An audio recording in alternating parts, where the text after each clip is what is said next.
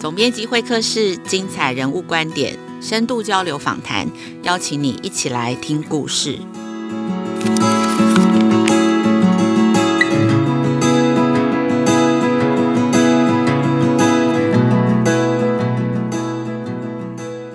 大家好，我是雅慧，最近好吗？不知道你有没有曾经反思过，我们现在每天认识这个世界、吸收资讯的管道是什么？每天你看电视新闻吗？你读报纸吗？还是是透过滑脸书、看 Line、看 IG，累积一则一则今天的新闻哦？现在的资讯的量真的是非常的多，其实每个人都有自己的头条新闻，那你的头条新闻可能别人完全不知道那是什么，那但是呢，这些新闻建构了我们认识世界的框架。所以，其实常常我们会觉得跟朋友谈话的时候，尤其是不同领域的朋友，或者是不同世代的朋友的时候，你可能会很惊讶的发现，彼此的观点怎么差这么多？同一件事情会有完全不同的看见。那今天总编辑会客室，我们邀请的是一位 YouTuber 志奇七七频道的主持人哦，张志奇。那志奇七七他坚持哦，三百六十五天，每天七点，每次七分钟，要为大家解读一则当日的新闻。现在已经有超过八十五万的订阅哦。啊，这个节目每他会整理多元的观点，让更多的社会议题被看见、被讨论。所以说呢，最近很热的什么韩剧《鱿鱼》啊，疫苗 BNT 啊，比特币。甚至是日本人瑞连续五十一年都在成长，这些都是节目的主题。那今天很开心，我现场邀请志奇来跟我们分享志奇七七的这个故事哦。志奇他自己哦，大家认识他可能就觉得他是一个很有名的 YouTuber，但是他其实最早是一个创业家，他是图文不符设计公司的创业 CEO，他自己也是一个设计师哦。他今天会走到这个社会议题的 YouTuber，也是一条很曲折的路。我们现场先来欢迎志奇。嗨，大家好，我是志奇。嘿，志奇好。其实今天有一个契机，就是志奇七七的团队跟浅天下。出版了一本新书，叫做《公民可以很有事》。那这本书哦，它其实是拆解了志奇七七节目制作的理念。那我很好奇，为什么当初会想要写这样子的一本书？你们希望分享给读者什么样的经验？一开始会想写这本书，主要还是要回归到这一期期我们这个团队大家在做的事情。就我们希望让年纪更小的人可以更早接触到社会议题，然后参与一些讨论。因为像当初我自己开始接触社会议题的时候，其实已经是大概在大三的时候才第一次接触到。因为我是读都市计划系的，然后社群网站兴起了之后，发生了一个社会议题叫做王家都更案，然后又刚好是都计系的嘛，所以我就跟这个东西有点连贯，然后我就写了一些文章去讨论它，然后才发现说，哎，自己对于社会的理解。其实是不足的。那这件事情给我蛮大的震撼，就是觉得说，诶，为什么我从小也算是认真读书的好孩子，然后感觉好像你也很会，结果到了一个大三，已经接近要毕业了，我还不太清楚真正的社会长什么样子。所以后来我们在做，不管是像是前面讲的图文不符简明设计，我们都一直致力的是帮忙社会议题可以更有效的传播，让大家可以更有低门槛的方式去理解它。所以后来我们其实一开始做 Facebook，那 Facebook 的脸书做懒人包。像大家现在熟悉的这个懒人包形式，就是我跟几个好朋友，我们在创业之前一起定义出来的一种形式。那后来我们就发现说，Facebook 其实它的年纪越来越大嘛，年大家都知道说啊，年轻人其实已经不用 Facebook 了，所以我们就在想说，可不可以让这些事情更早被讨论？因为我相信社会议题的沟通，它其实是会让你接触到更多元面向的冲突跟观点，其实对于你的思想启蒙是很有帮助的，甚至你的逻辑判断能力都很好。所以后来呢，我们就觉得说，诶，现在 YouTube 那么的盛行，然后因为我刚刚好跟阿迪是非常好的朋友，在大概二零一六年，他还没有真的爆红成为就是所谓的。百万 YouTuber 的时候，我们就是很好的朋友。他说：“你应该要来试试看。”所以，我们后来就觉得来做。所以这件事情开始做一做之后，我们就发现有很多很多的老师、很多的学生，甚至是国中生、国小生，他们会开始看我们的影片。老师可能会在他们的公民课里面放我们的影片。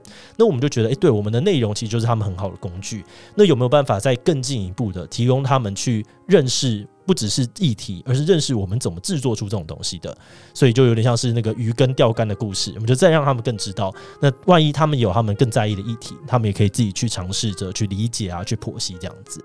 我有点好奇，你说你大三的时候开始第一次参与公众议题，对，而且你发现你很不懂，是怎么发现？嗯，就是当你写了一些东西，我那时候是写了一篇文章，然后在我自己的个人脸书上面写了一篇很长的文章，然后。那时候我觉得我大概知道整件事情发生什么事，然后他被转了非常多，他被转了大概两万两千多次，在一个素人来讲，这是很疯狂的转载。可是我被转完了之后，我才发现有很多新的观点是我那时候不理解的，所以我就想说，哇，天哪！我写了一个这么大量的资讯的东西，但是我其实仅限于可能是很法规的面向，甚至我法规可能有一点点地方是解读错的，所以我就在那个状态里面意识到说，其实自己的观点永远是不足的。那要怎么样建构你所谓的世界或所谓的宇宙？那你就要更多元的去理解它，所以才开始认识到不同的东西。嗯，所以很有趣。你说后来不管从图文不符开始做懒人包，或者开始做自习七七 YouTuber 这些影片以后，你发现其实你的读者很多，或是观众，其实很多是年纪更轻的年轻人，或是甚至是学生跟老师。对，其实一开始很多人都觉得说不可能吧，年轻人怎么可能会听？没有，我现在就是说真的就是会有，因为我实际上就是会走在路上被很年轻很年轻的孩子叫住，或者是他们放学的时候我刚好经过，他们说：“哎，前面那个不是志奇吗？”然后就跑过来，然后就跟我讲说：“啊，他们都有在看，然后怎么样？”所以我觉得 YouTube 的确是一个可以帮助他们很重要的一个管道。嗯，可其实他们认识这个世界的一个新的媒体。我其实，在看书啊，或是说，呃，过去的你的一些访谈，你也提到，就是说，当你在讨论社会议题的时候，其实你的初心比较不是像大家对于这种参与社会运动年轻人的一些想法，就是想要改革。那其实书里头讲到，我觉得蛮多东西很有趣的是，当你吸收新事物、看到新观点的时候。你反而会觉得世界是有趣的，嗯，因为会有很多新的面向是原来你不知道，然后甚至你也会发现很多新的可能性。对，可不可以谈谈，就是你这样子的价值是怎么形成的？OK，然后你们背后带着这样子的价值，你们又要怎么去实践？了解，就像刚刚讲到，我那时候在这个王家渡根案的事件的时候，我那时候有一个非常严重的认知失调，就是我觉得这个世界是这样子，但竟然不是。然后我觉得这件事情其实是人类蛮大的一个心理障碍，就我们一直认为这个世界就是一。然后呢，当如果这个世界不是一，它其实是一点一、一点二的时候，大家就会心理崩溃。那这个认知它有点像是一个公正世界，我们在讲心理学讲公正世界。那当你一直觉得世界是这样，但你不是的时候，你会产生这个认知的落差。而当有落差的时候，你会需要花很多的力气去平复它。所以你的举例就是，比方说年轻学生觉得应该要读根，还是应该不要读根？对对对，那这就是你的一。对，然后但是另外一边觉得，诶，为什么这个世界给我们的是别的样子的时候，大家就会很崩溃。那这时候你会比比较坚持你自己的想法，然后你会采取一些行动来平复这些事情。所以，像我们在网络上面最常看到，就是难道只有我觉得和无恶意怎么样的讨论？这其实都是想要去找到别人的认同，然后去让说，诶，我我其实没有错，这个世界跟我理解是一样。那你就会觉得啊，这样子比较安心，你可以继续走。可是这件事情其实它有个逻辑上面的矛盾，就是现在社会其实变得很快。我们会发现家的定义被改变了。很久很久以前，家的定义大家会觉得说，就是一个男生跟一个女生。现在男生跟男生也可以成家，然后女生跟女生也可以成家。未来会有变成不同的样子，或者是我们对于社会的想象变了，我们对于工作的想象也变了。以前工作就是要进到一个地方，现在工作你可能在家里就可以上班。所以当你改变的越多的时候，你会发现一个事情是我们固有的想象，它会更没有意义。所以我们必须要变得更包容。唯一能够面对快速变化的世界，就是你自己是变得很包容的。所以我们在所有质疑七七的这个制作的影片啊，或者是我们的书籍也好，我们都一直强调你要怎么样去对待跟你不同观点的人。而当你越愿意去对待、吸收这些事情的时候，其实在未来都会有很多的帮助。所以这是我们一个小小的核心，是想要埋在我们所有的影片里面，让大家看完了之后就发现说：哎，对，其实当你越看越多之后，你就越容易跟别人相处。那你跟别人相处的越多的时候，其实最后收获的都是你自己。嗯，那为什么，比方说小学生、国中生、高中生，他们会需要去了解社会议题呢？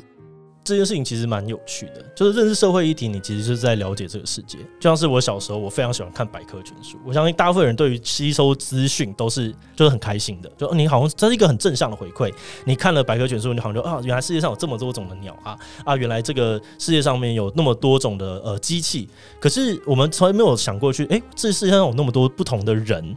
或者是世界上有那么多不同的想法，那当你看到很多想法的时候，你就发现，哎、其实这世界蛮好玩的，有很多很多各种事情。而且同时，是我自己最大的收获是在做志祺七七的过程当中，我发现我变得比较成熟一点点，因为我看了很多很多的稿子嘛，然后我也做了很多议题的研究，就我觉得最后是这些东西帮助我在不同的领域里面获得了很多巨大的帮助。例如说，最有帮助的就是你的论说上面的。写作一定是有很大的帮助，或者是你在举例上面会有很多帮助。甚至我们有观众跟我讲说，他就是因为他每天都看这些七七，所以他在他的硕士的口试的时候，他拿第一。他说里面问的题目全部都是他知道的，而且这样子你就不用用死背的方式去了解这个社会，而是你平时你就已经关注，你知道啊他在想什么，他在想什么，所以其实帮助你的思考判断力都很好的。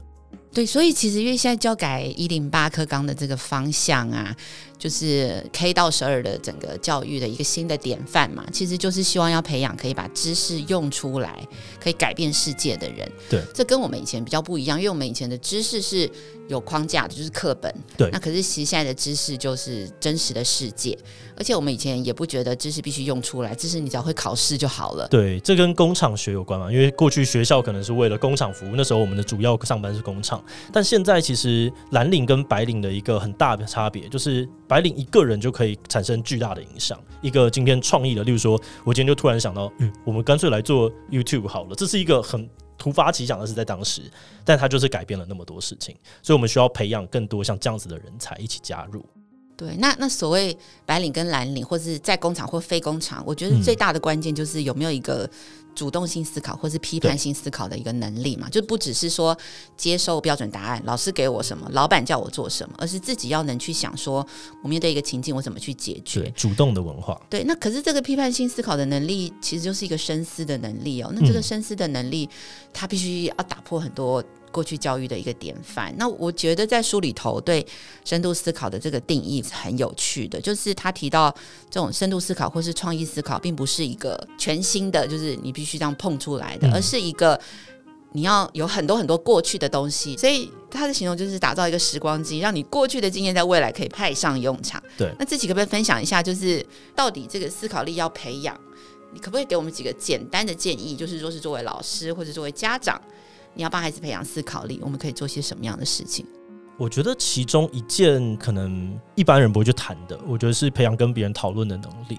就是很多很多好的 idea，就像我们刚刚讲，它是一个加一的过程，所以你要想办法让你自己可以有更多的东西，然后再加一。但是你自己其实没有那么多时间呐，你每天都很忙，可是别人可能有很多时间。别人可能他今天下班的时候，他读了一个 A，那另外有一个乙好了，小明他读了 B。那你当你跟这个两个人都很愿意去讨论，而且你平常你们的交集够多的时候，你就同时得到了他们两个在平常学的东西。我觉得，呃，知识有一个很有趣的概念，就是说它不像苹果。假如说我今天有一个苹果，你今天你有一个橘子，我们两个交换的时候，我们还是。一个人有橘子，一个人有苹果。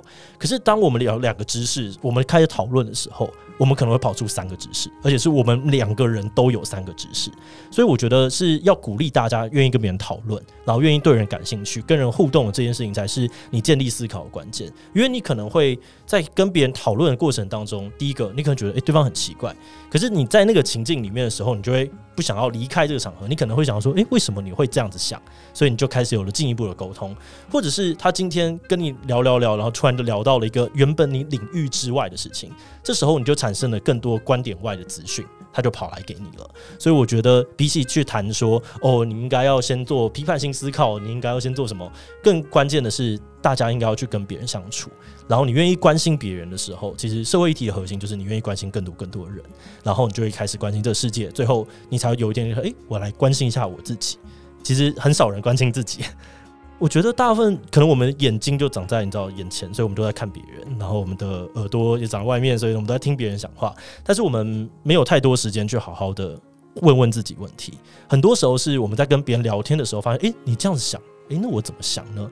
这个时候你才会有个契机停下来，好好问一下自己。可能当天晚上就想说，诶，我今天这样想是对的吗？诶，那我又是怎么想的？为什么我会觉得他今天讲这个话让我有一点点不舒服呢？那这件事情的思考你才会打开。然后你才会有更多的动机跟兴趣去看更多的资料，所以我觉得跟别人讨论，除了别人可能会给你很多东西之外，一个很关键就是它会引起你对于其他东西探索的兴趣。那这件事情才是让你变成一个有思考的最关键的一件事情。关心自己为什么重要？因为你如果不关心自己，不知道你是谁，我觉得你会在很多时候遇到很大的挫折。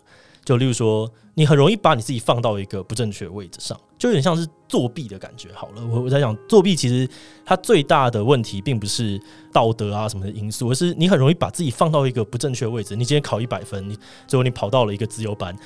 但是你其实能力就不在那个地方，那你就会很痛苦，很痛苦。你容易把自己放到一个不正确的位置。你可能今天你不了解自己，例如说我其实不是很适合做设计，这是很坦白的话。但是我过去呢，大家就觉得，诶，张德启你画的很棒哦，诶，张德启你很会做劳作，你是美宣，我就觉得，诶，我可以做设计，我就跑去开了一家设计公司，然后发现没有很痛苦，这不太行哦，这不太行。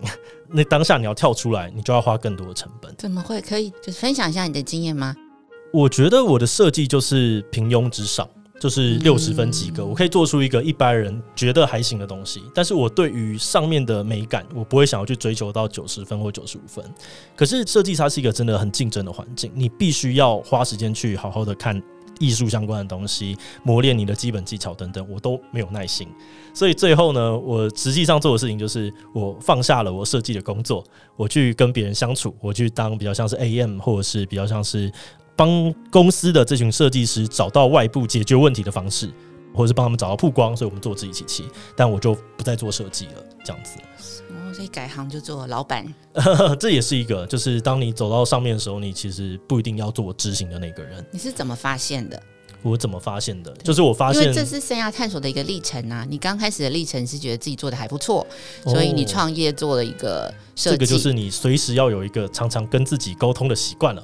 我就是真的会，呃，一个礼拜也好，然后一个月也好，就会有一个时间就画着，就是我今天要跟我自己讲讲话，然后我就会坐在床上，然后再想一下，嗯，我最近有没有什么？就这个下午就坐在床上跟自己讲话，对对对，或者是我最近在很认真在运动，那我就会运动的时候，我觉得放空在那边想，就是，诶、欸，我最近有没有什么事情过得很不开心？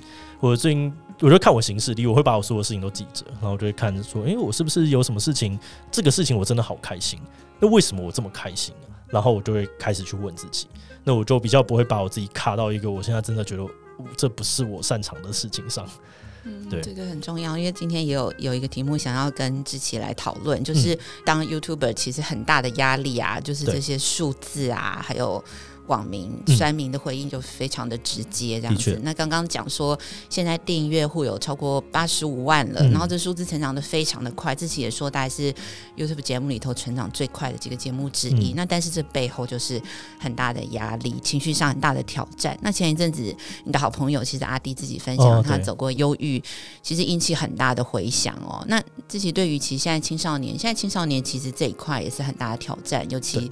在这个疫情之下，就是又有人的距离。台湾虽然已经很幸运了，没有隔离那么久，嗯，可是其实，在世界各地，这个都是一个很大的挑战。尤其现在的年轻人，因为必须面对选择，嗯，不像我们以前就是不用思考，就是你都是走这一条路。可是像他们所有的路都需要选择，对。那所以认识自己，我觉得是一个一辈子的一个挑战，这样子。有没有一些，就是你作为一个嗯比较资深的年轻人，你回过头来会给这些年轻人怎么建议，或者说身为大人呢，我们可以怎么帮助他们？不管是生涯探索，或是情绪上的这些议题，我觉得最关键的事情是要培养他们多元的成就感来源。就像是 YouTube，如果你今天你只做 YouTube，那 YouTube 上面的这个数字，因为它就是它最重要的、最重要的目标跟指标，你就一定会随着这个东西很困扰。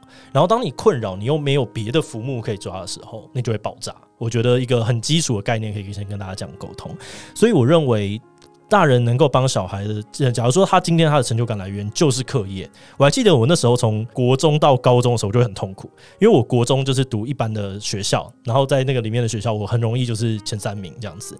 可是我到高中的时候，我是读竹中，竹中是一个从两百四十分到三百分都有的一个学校，然后我在里面就是一个两百四十几，我就想说没事，他麻烦我只要上竹中就好了，然后我就上进去，然后就啊、超压力超巨大，那边考超烂。然后我就很痛苦，所以如果我那时候的兴趣，我那时候成就感来源都只有课业的话，我应该会崩溃。可是为什么没有？就是因为我的一个成就感来源是，例如说我很喜欢交朋友，我就跟大家交朋友，然后或是我当上了班长，所以我带班上的所有的同学到处去比这个班级的竞赛，从这边我得到了成就感，或者是哦，我非常的喜欢可能做手工艺，那我在手工艺里面得到了成就感，所以我觉得是当家长看到小孩子的兴趣的时候，你应该要站在那个支持他的地方，就是帮助他去探索。那你也不要觉得说他今天做这个东西。最后可能也没什么前途，或者是他做这个东西最后就是一定会失败，没有关系嘛。他失败了，那你要想象的事情是他找到了一个他不喜欢的东西，而不是说他今天什么都没有。我觉得把所有事情都视为一个收获，那整件事情你的心理上面会很开阔。所以我现在遇到了一个很大的挫折的时候，我就会找，嗯，我我发现了一个。很糟糕的做事方法，那这个时候我再回过头来修正的时候，我就会视为这是一个很重要的收获，这样子。很有趣，可是你现在已经可以这么豁达了吗？也还是都？我现在可以，我现在心理上的那个能量嘛，或者是这个分数是非常非常高的。哇，就是因为我有太多东西可以弄，例如说写书、出书这个东西也是成就感嘛。然后我做 YouTube 也是，我开公司也是。然后我们公司有七个事业，所以这个里面的每一个事情我都做得很开心。然后我还打宝可梦卡打打得很开心，还当上了宝可梦卡牌的主播，我就觉得每天都过得很开心。我运动也做得很好，所以心情很舒适。这样。OK，这是很具体的建议哦。对，诶、欸，你小的时候喜欢阅读吗？你刚刚有讲说你小的时候特别喜欢读，百科全书，还有什么样的？很多，那时候还有什么小牛顿、小小牛顿啊，科学类。对对，科学类。我我小时候我爸妈没有给我电视，因为他们的那个电视，我记得那时候可能假如台湾有六十台好了，我们家的电视比较旧，那时候大概有十八台、二十几台，所以他就把所有的那个卡通频道都调掉，就是都 都没有电视，就完全我一直到小二才第一次看宝可梦。我才知道说哦，原来有动画这种东西，以前都不知道。然后那时候取而代之的，就我妈给了我一个很大的房间，里面全部都是书，对，大概就跟这个录音室差不多，里面全部都是书，所以我就在里面看各式各样的东西。然后他就反正我看不懂，我就会自己去想办法问他们，或者是查。所以那个时候养成了蛮蛮好的阅读的习惯。对，然后也这也是我后来就变得很懒惰的原因，因为我那时候学到的知识，我在国小学到的知识，我觉得我几乎是国中都已经可以用完了，所以我国中没有在读书，然后到高中就很痛苦。所以就是你说的。那种对社会的普遍认识啊，各式各样的尝试，都是透过大量阅读。对对对，什么就是说吸管为什么可以吸，或者是我还记得我那种小六就就已经知道说哦，为什么会有夏天跟秋天，就是夏天、秋天、冬天这种就是太阳照射角度的差别什么的，我都蛮清楚的。嗯，所以你阅读还是科学类比较有兴趣，对不对？对，我小时候很喜欢科学类小说、文学。我小时候超讨厌社会的，然后长大都在做社会议题。很有趣。那其实现在年轻学生也都很希望可以成为 YouTuber 啊。嗯，那你是一位知识型的 YouTuber，若是你要给十二岁或十五岁当年的你三个建议，可以变成更好的 YouTuber，你会怎么建议他们？我觉得就是你不要看 YouTuber 过得很爽，所以呢，你要实际投入进去。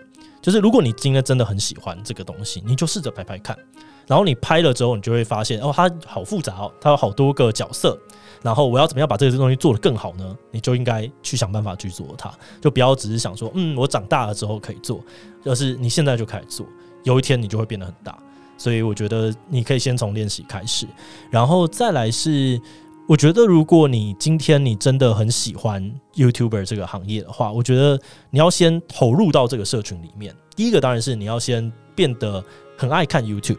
当你很爱看 YouTube 之后，你就会知道 YouTube 的很多文化，例如说有这个讲错话要被逼掉的文化，或者是前面要放一个预告，后面再一个完整的讲话，然后最后要请大家呼吁订阅啊什么样的东西。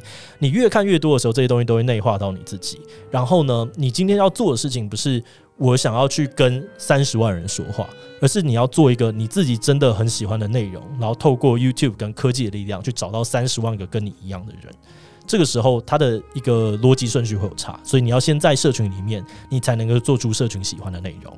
然后最后一个，我觉得是你你想要做 YouTube，它本质上就是一种创作跟创业。所以创作的话，它要知道的概念是，创作本身它带有了输入、转译跟输出的三个阶段。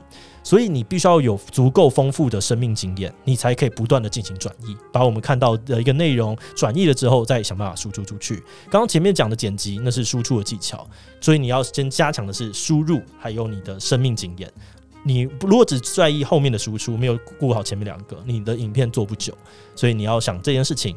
那在创业的话，就是你要懂这个东西，它终究是商业在运作的。所以你是在商业里面扮演什么样的角色，你要一起看进去。这样子的话呢，你就可以在这条路上面走得比较远一点点。嗯，很有趣哈。所以像现在这种找工作的方法跟以前是完全不一样哦，真的不一样。你要非常喜欢，然后你要先进去里面，嗯，然后从做开始。我觉得过去兴趣跟工作被视为两个极端，好像你做你的兴趣又不能有工作，做你的工作不能有兴趣。但现在越来越有机会可以结合在一起。嗯、哼哼你想办法做你喜欢的事，然后把它做到可以赚钱。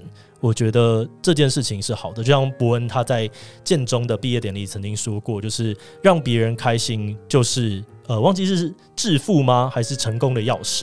他说：“如果你们能够一直让别人很开心，这件事情就是一个很重要的事。那你就可以想办法让它商转，这样子。”嗯，对。我，还有最后一个问题，我很好奇，就是说，因为刚刚我们前面聊天有提到，志奇七七现在是。每天都会日更，对。那然后这需要一个团队这样子，没错。那这个团队可以怎么运作？因为我好奇的是，一开始是以你开始嘛，所以我猜想应该一开始很多都是你主导，你的想法等等。嗯。可是当要一个团队为你工作的时候，其实也是需要蛮多磨合的。对。那很多时候可能我们都会觉得别人做的可能没有你有效率啊，或者是说别人做的不一定能够符合你自己最想要的，所以这中间怎么磨合成让它变成一个团队，让它真的。可可以这样子持续的运作，然后让团队都可以成长起来。这个经验可不可以跟我们分享一下？我觉得第一个是你，你要先懂得整个工作流程里面到底有哪些的角色跟哪些的知识范畴。所以呢，你才会用知识范畴去切好不同的角色。所以，我一开始的时候，当然是我自己先全部做一次，我就知道说，好，大概长怎样，我大概要怎么样的事情。然后再来呢，你就要按照刚刚的知识范畴分配了几个不同的角色。所以，像我们里面会有像是企划，我们会有像是主编，然后会有例如说是剪辑师，然后会有可能协助剪辑师的助理等等的这些人，然后甚至是跟客户接洽的这个 AM，让我们有钱可以进来，我们可以稳定的活下去。那当你分好了这些东西，我觉得一个大家容易忘掉的事情是原则，就是你自己到底是怎么想的，跟大家怎么想的，你要让大家取得一个具体的共识。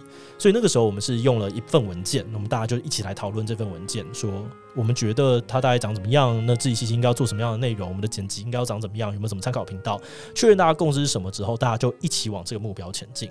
那前期它一定就是会没有效率，这个是你必须要知道的。所以呢，你就不会因为诶、怎么长得跟我想的不一样，或者是啊怎么会没效率而感到生气。